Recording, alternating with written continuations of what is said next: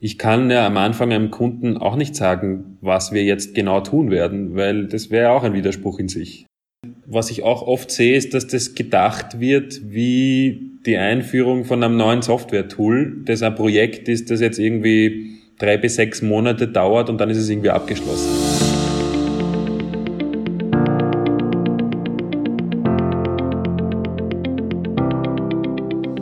Hallo, liebe Zuhörer. Herzlich willkommen zu einer neuen Next Organize Folge. Mein Name ist Klaus Polley. Das ist der Podcast über Organisation und die Wirtschaft von morgen. Dieser hilft dir, die Buzzwords der neuen Arbeitswelt besser zu verstehen und zeigt, was hinter Begriffen wie New Work oder agile Transformation wirklich steckt.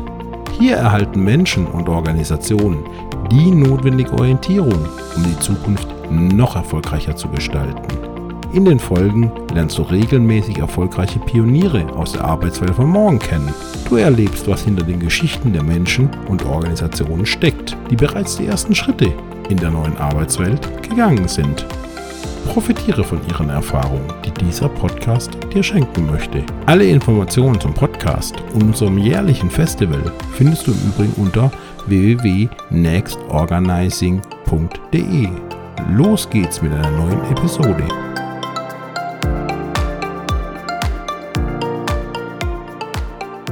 Ja, willkommen zurück zum Next Organizing Podcast.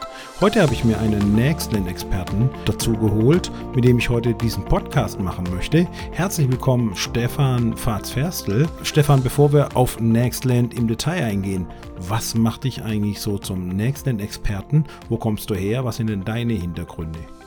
Ja, freut mich, Klaus, dass wir heute die Zeit haben, darüber zu plaudern.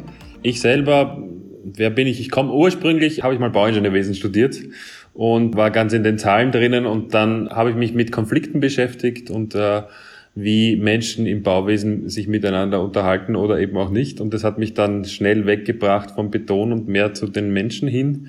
Und das war so mein Einstieg in die Beratung. Dann bin ich Schritt für Schritt immer mehr weg vom Bauwesen und hin zu diesen ganzen neuen Organisationsformen. Und mittlerweile bin ich seit vier Jahren bei Dwarfs and Giants, seit dem Anfang an mit dabei und wir beschäftigen uns ausschließlich mit diesem ganzen Thema neuer Organisationsformen und, und unterstützen Organisationen dabei, sich da auf den Weg zu machen und Erfahrungen zu sammeln. Jetzt hattest du ja gesagt, ähm, dass sich Menschen auf die Reise machen. Wenn sich Menschen auf die Reise machen, von wo kommen die, wo gehen die hin? Und ich weiß, dass immer ihr auch über das Thema Nextland spricht, wo die Menschen hingehen. Und das wird auch in der Literatur mittlerweile ganz gut aufgegriffen. Was ist eigentlich das Nextland und was verbirgt sich denn dahinter? Entstanden ist es, äh, es oder es bezieht sich auf einen Artikel, den wir mal geschrieben haben im Harvard Business Manager mit der Idee, all diese ganzen Bewegungen, die, die da gerade passieren, von Agilität über Selbstorganisation bis Purpose bis Design Thinking, von unterschiedlichsten Methoden, irgendwie mal eine Landkarte zu zeichnen. Und dafür haben wir diese Metapher von Now und Nextland benutzt als zwei unterschiedliche Kontinente.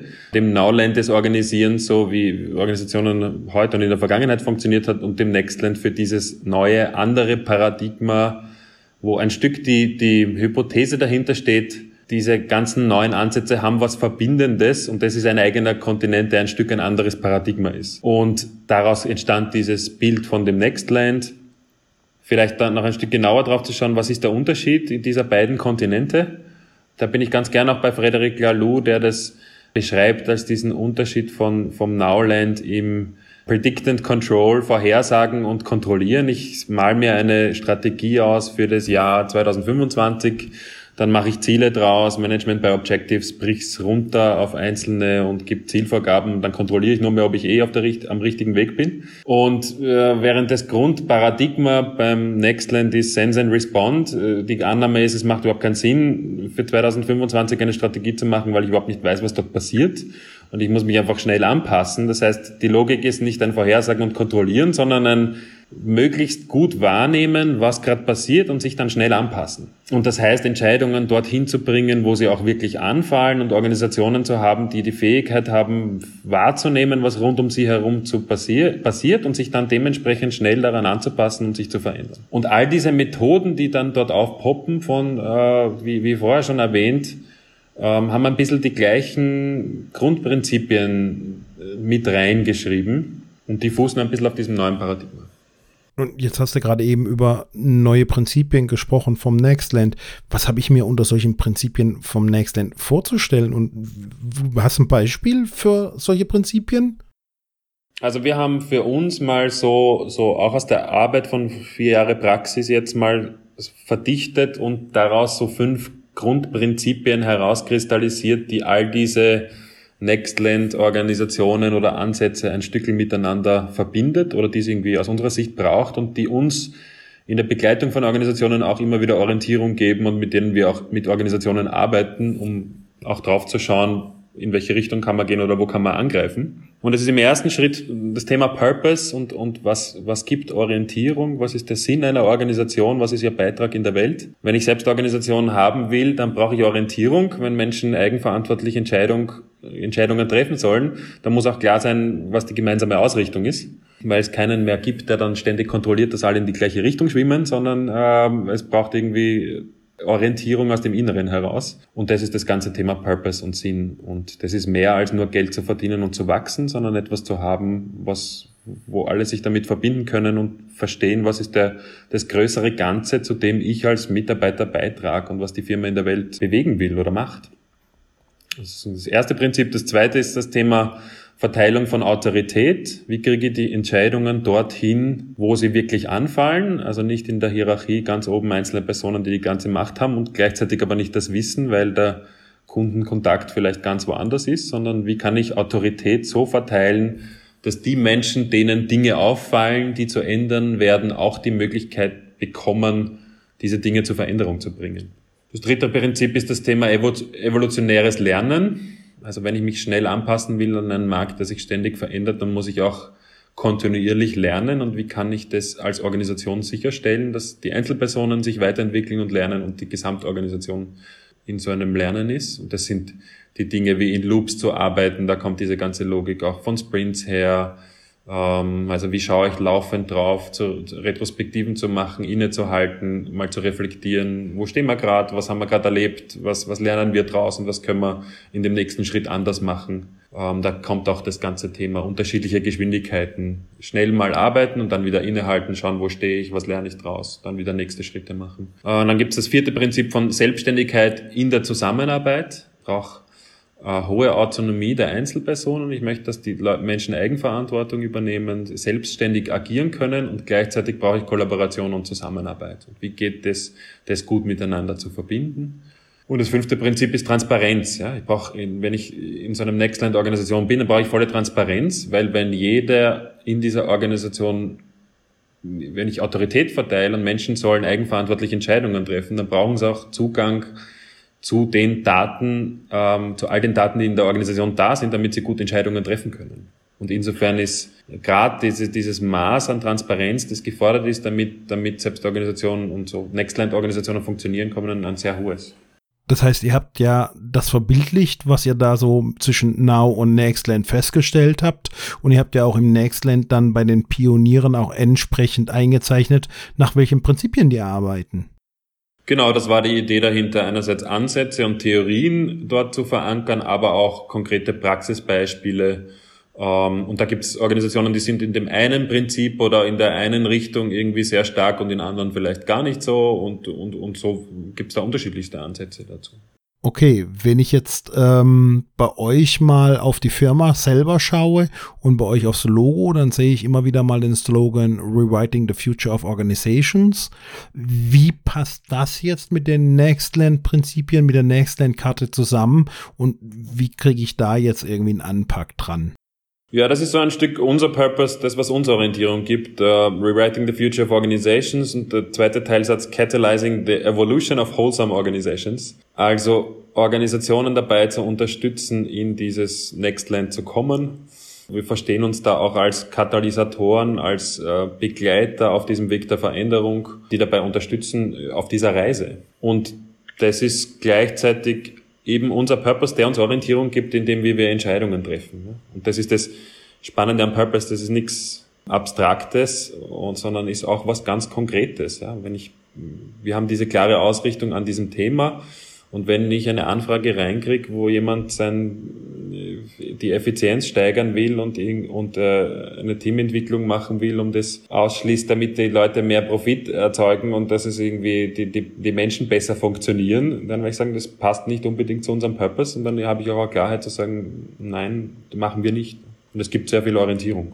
Ja, gut, wo du es jetzt ansprichst, das Thema Profit ist immer so ein Thema, ähm, das ich auch selbst immer wieder höre. Ähm, wenn jetzt ja jemand auf euch zukommt und äh, sagt, ich möchte da unter anderem auch mit Profit machen, daran erkennt man ja nicht wirklich, ob das jetzt jemand ist mit dem richtigen Mindset oder ähm, weil man muss ja auch dazu sagen, ähm, Nextland-Organisationen sind ja nicht wirklich gemeinnützig oder wollen keinen Profit, sondern ähm, die wollen natürlich auch oder sind auch profitabel. Ähm, so sehe ich das zumindest. Absolut, und es wäre jetzt auch nicht auch ja, jetzt in dem, so wie ich es jetzt gesagt habe, kein Ausschlusskriterium, sondern eher im Sinn von Neugierde und Nachfragen und was steht dahinter und was ist sozusagen das, womit es verbindet. Der Unterschied, gerade was Profit betrifft, in, mein, in meinem Verständnis wäre, Profit ist nicht das einzige Ziel, das ich habe, sondern das Ziel ist der Purpose. Und je mehr Profit ich erwirtschaften kann, desto höher ist mein Einfluss, den ich auf den Purpose habe. Das heißt, Nextland-Organisationen können natürlich auch das Thema profitabel als Ziel haben, aber es ist nicht ihre oberste Maxime, sondern sie haben wahrscheinlich in ihrer Zielhierarchie das Thema Profit etwas weiter unten stehen und das ist wahrscheinlich nur Basis für das weitere Schaffen. Ja, ganz genau, ganz genau. Würde ich, würde ich auch so sehen. Okay, und wenn man jetzt mal ähm, so eine Nextland Organization sich vorstellt, woran erkennt man die?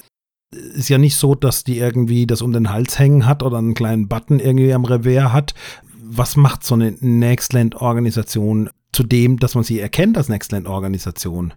Also sehr persönlich geantwortet, für mich selber schon so eine eigene ein Erlebendes, wie Menschen miteinander umgehen und was für ein Spirit da ist und wie man die Kultur spürt, wenn man in so eine Organisation reinkommt. Äh, das ist schon ein, eine andere Qualität des Miteinanders, der Verbindung zwischen, zwischen einzelnen Leuten, der Offenheit, diese gerade Prinzipien wie Transparenz, wie, wie eine klare Sinnorientierung, die hohe Eigenverantwortung. Ähm, das sind Grundprinzipien, die sich auch auf die Menschen, die in diesen Organisationen Arbeiten auswirken. Und das merkt man dann auch ein Stück an dem, wie, wie Menschen agieren. Und wie agieren die Nextland-Organisationen? Hast du da ein konkretes Beispiel? Also mein, mein Bild dazu wäre ein Stück, gerade zum Beispiel das Thema Eigenverantwortung, ja, und dass Mensch, dass dann irgendwie klar ist, ich habe viel mehr Transparenz und Klarheit, mit wem rede ich gerade, wofür ist der, wofür ist der verantwortlich, wo vertragt er die Verantwortung Transparenz und Strukturen sind klarer und das und dadurch wirken Mensch, Menschen ein Stück auch vielleicht selbstbewusster.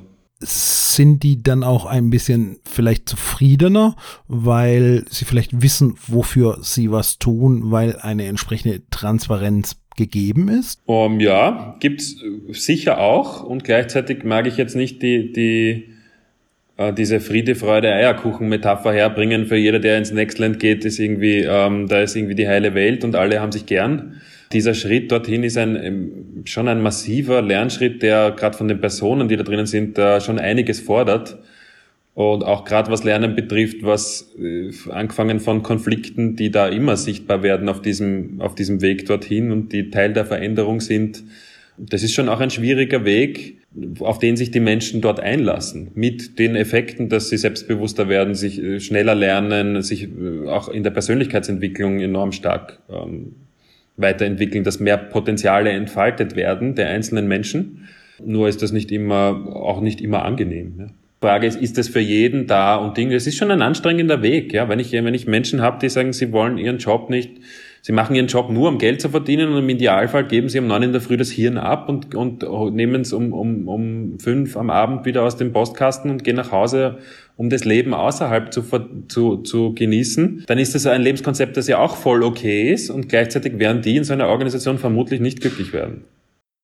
Das ist jetzt schon auch wichtig, nochmal zu hören, dass da vielleicht gar nicht alles Friede, Freude, Eierkuchen ist. Und das ist auch ein steiniger Weg, ist auf dem Weg ins Next Land und dass da ja auch Reibungsfläche entsteht, wie, wie du das ja gerade auch sagst. So zumindest verstehe ich das jetzt.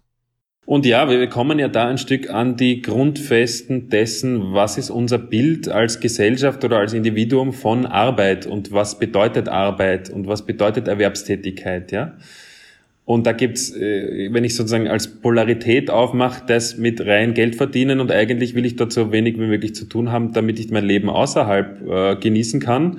Und die ganz andere Seite wäre so ein bisschen die Nextland-Brille im Sinn von, hey, ich möchte auch in, in meiner Arbeit irgendwie Sinn erleben, mich weiterentwickeln, mich entfalten ähm, und, und äh, ja, nebenbei auch ein bisschen Geld verdienen. Aber eigentlich geht es mir auch da um, die, um meine eigene Entfaltung in dem Zusammenhang. Ich möchte mich dort auch einbringen und ich will Verantwortung übernehmen. Und die Realität ist ja heute in Organisationen oft so, dass Menschen sagen, sie wollen keine Verantwortung übernehmen, sie wollen irgendwie, äh, wollen sich da nicht drauf einlassen und dann gehen sie bei der Tür raus aus der Organisation und ähm, sind bei der Freiwilligen Feuerwehr der, der Obmann und gleichzeitig leiten sie den Schachclub und äh, bauen ein Einfamilienhaus um äh, extrem viel Geld und treffen total viele Entscheidungen, haben voll viel Verantwortung.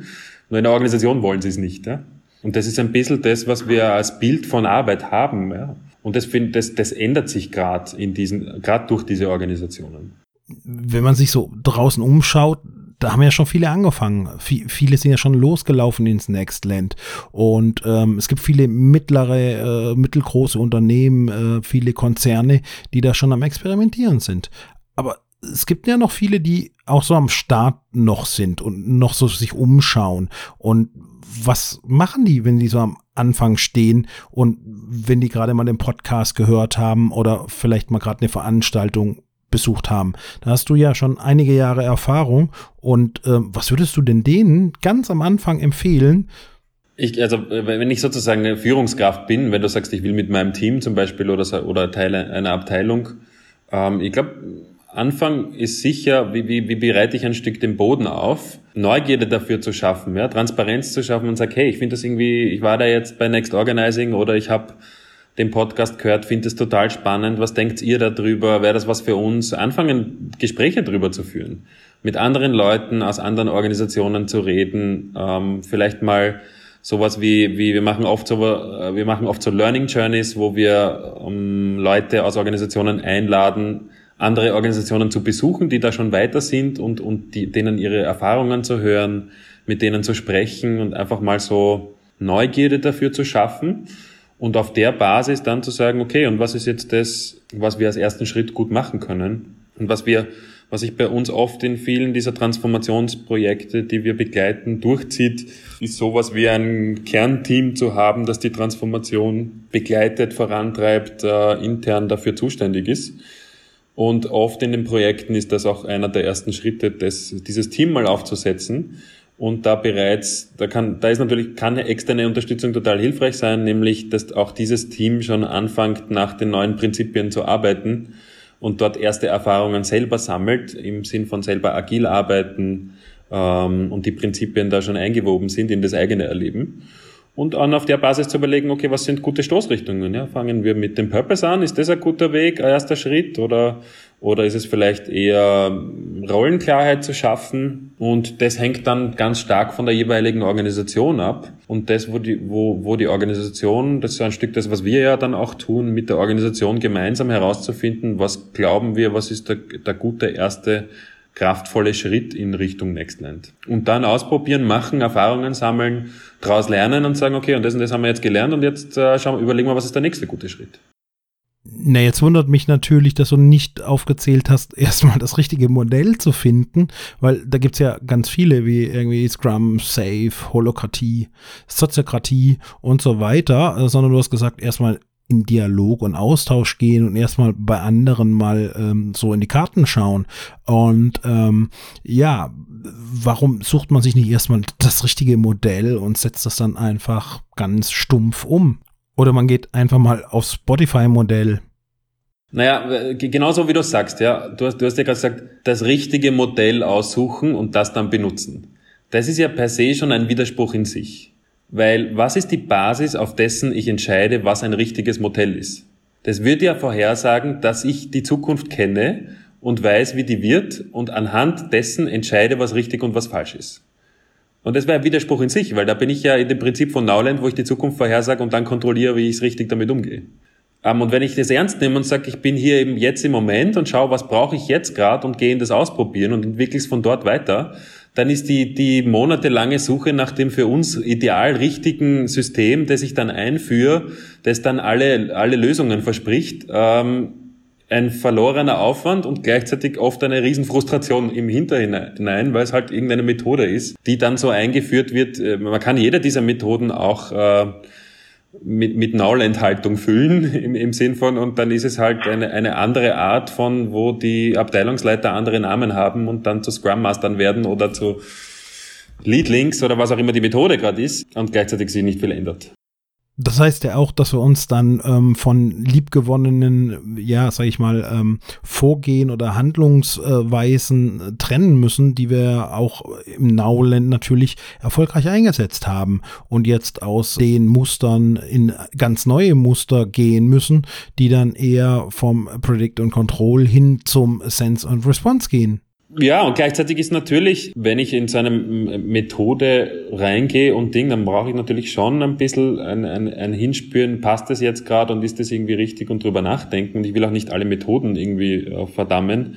Natürlich sind die total hilfreich, äh, weil sie mich unterstützen, auch in diese neuen Haltungen zu kommen. Weil sie oft sehr klare Regeln setzen, die mir dabei helfen, auch in diese Grundhaltungen zu kommen, weil die sind ja oft in diese ganzen Methoden reingeschrieben.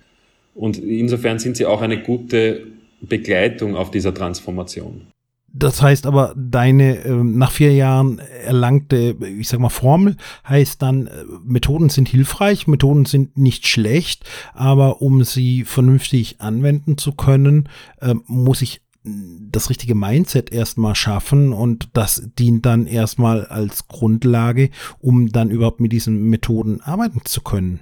Voll, absolut. Und die Methoden sind das eine, die sind total hilfreich und das andere sind die Menschen, äh, die in diesen Methoden arbeiten und das ist das ist auch eine der zentralen Dinge, was passiert mit denen, wie wird damit umgegangen. Und was bei allen Selbstorganisationsdingen, egal welche Methode das ist, oft passiert, ist, dass einfach, ähm, wenn ich mehr Transparenz schaffe, dann kommen auch viele Konflikte und Themen, die da sind, an die Oberfläche.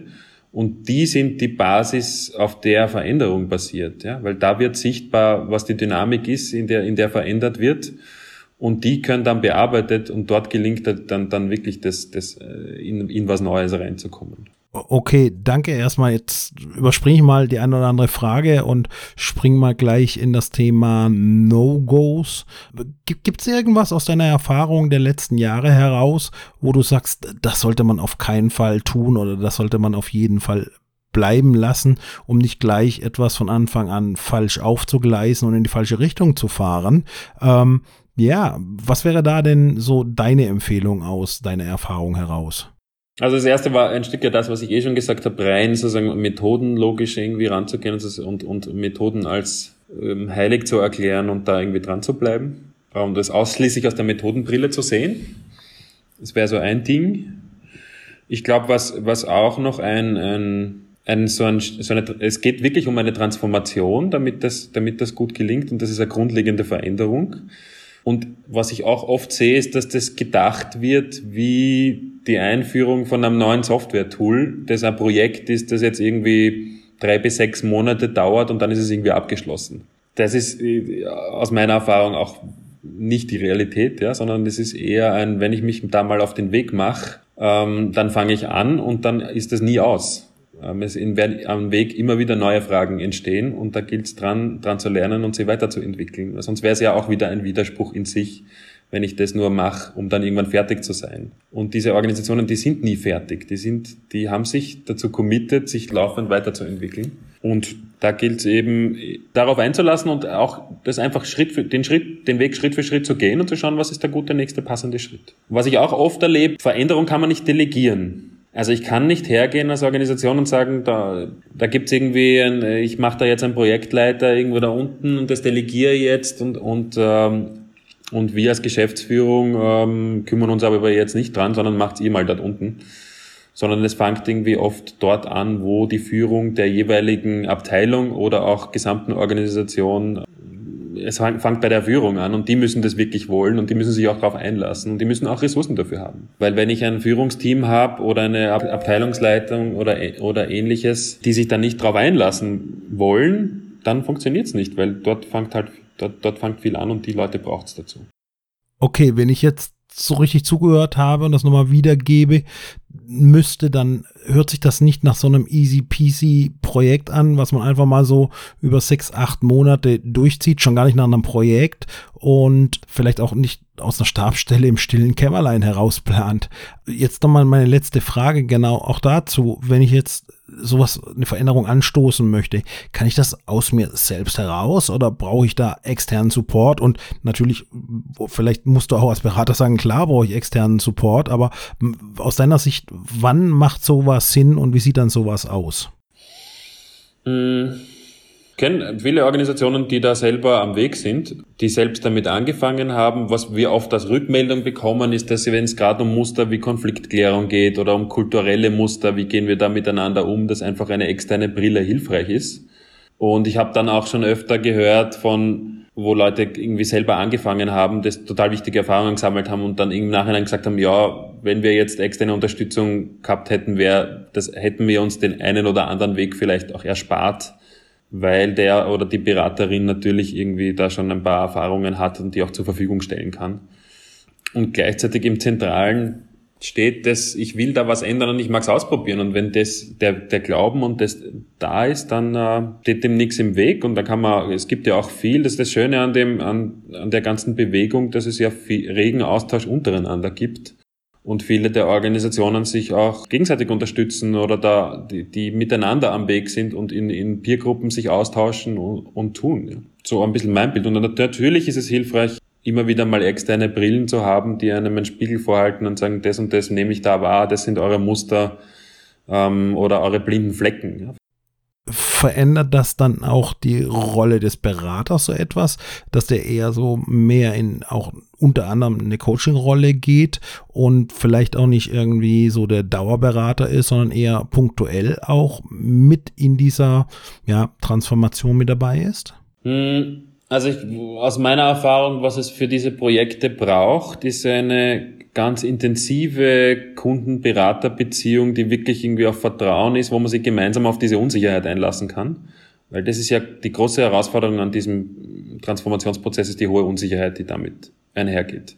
Ich kann ja am Anfang einem Kunden auch nicht sagen, was wir jetzt genau tun werden, weil das wäre auch ein Widerspruch in sich. Und das heißt, wir schauen gemeinsam, was, was anhand der Prinzipien, anhand dem, wie wir die Organisation wahrnehmen, Hypothesen zu bilden und zu sagen, okay, was sind da jetzt gute nächste Schritte und aus dem ergibt sich irgendwie der Weg. Und dafür braucht es eine stabile und Verbindung, die auf Vertrauen basiert, ja, wo man miteinander diesen Weg geht.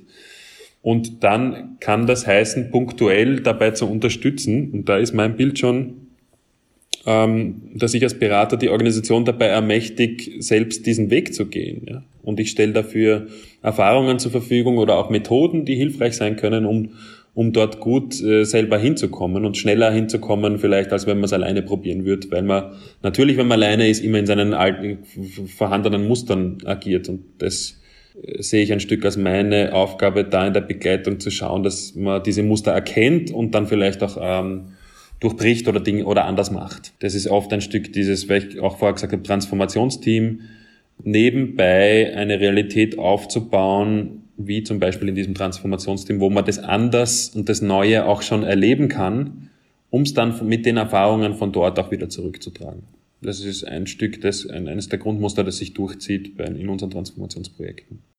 Ja, vielen Dank an dich erstmal. Das war, glaube ich, genau der Einblick in die Themen Next Land und anders organisieren, den es auch gebraucht hat. Und ähm, ich verrate ja nicht so viel. Dich wird man auch auf der Next Organizing sehen, auf unserem Next Organizing Festival, um genau zu sein. Und du wirst da auch eine moderierende Rolle haben. Auch das ist schon kein Geheimnis. Und da kann auch der eine oder andere wahrscheinlich noch ein bisschen tiefer mit dir in das Thema äh, an der einen oder anderen Stelle reinschauen. Und für mich war einfach nochmal wichtig, dass es äh, unheimlich wichtig ist, mit anderen in den Austausch zu gehen und solche Themen nicht irgendwie allein für sich anzugehen. Und ähm, ja, ich freue mich einfach mehr von dir zu hören und das Thema weiter gemeinsam voranzutreiben. Vielen Dank erstmal auch an dich. Voll. Also das ist ja auch ein Stück die, die Grundidee von Next Organizing, wo wir gesagt haben, hey, wir wollen irgendwie den Leuten die Möglichkeiten geben, Erfahrungen, das zu erleben und irgendwie die Geschichten zu hören. Und deswegen wird es ja auch wirklich viele Praxisbeispiele geben, wo, wo Organisationen, die schon am Weg sind, einfach ihre Geschichten erzählen, weil damit wird es plötzlich spürbar, und ich kann äh, Nextland nicht in einem Buch lesen, sondern es geht eher darum, das mal zu erleben und von den Leuten zu hören, wie sich das anfühlt und das selber auch einfach mal auszuprobieren und die Erfahrungen zu machen. Und das ist so ein Stück das, wo ich mich auch freue auf die Veranstaltung, nämlich wegzugehen von diesem klassischen reinen Konferenzformat, wo Leute mit Inhalt beworfen werden, hinzugehen, zu ausprobieren, selber Erfahrungen sammeln und machen und das auch die ganze Veranstaltung schon entlang der Prinzipien zu haben ähm, was Nextland ist und damit ähm, Erfahrungsräume zu schaffen. Äh, ich, ich bin fast sprachlos und kann gar nichts mehr hinzufügen. Das passt alles so gut zusammen und finde ich auch ist ein gutes Ende und möchte ich auch gerne so stehen lassen. Und ich bedanke mich an der Stelle jetzt einfach mal bei dir dafür, dass du dir die Zeit genommen hast. Vielen Dank an dich auch wirklich ähm, für die klasse äh, Erklärung. Und ich freue mich schon auf die kommende Zusammenarbeit. Vielen, vielen Dank. Voll, auch vielen Dank. Ich freue mich auch schon drauf, gemeinsam äh, dort ähm, ja, spannende Erfahrungen zu sammeln, auch für uns selber und zu lernen an dieser Veranstaltung. Danke, Klaus, für das Interview. War voll fein. Schnell doch die Zeit vergeht. Das war schon wieder eine Episode aus unserem Podcast. Wenn euch dieser gefallen hat, dann abonniert doch unseren Kanal. Wenn nicht, dann erzählt es einfach keinem weiter. Falls euch die Sprecher gefallen haben, würden wir uns sehr freuen, wenn ihr uns und diese auf unserer Next Organizing Veranstaltung besuchen möchtet. Mehr Informationen rund um die Veranstaltung des Next Organizing Festival gibt es unter www.nextorganizing.de. Schaut doch mal vorbei.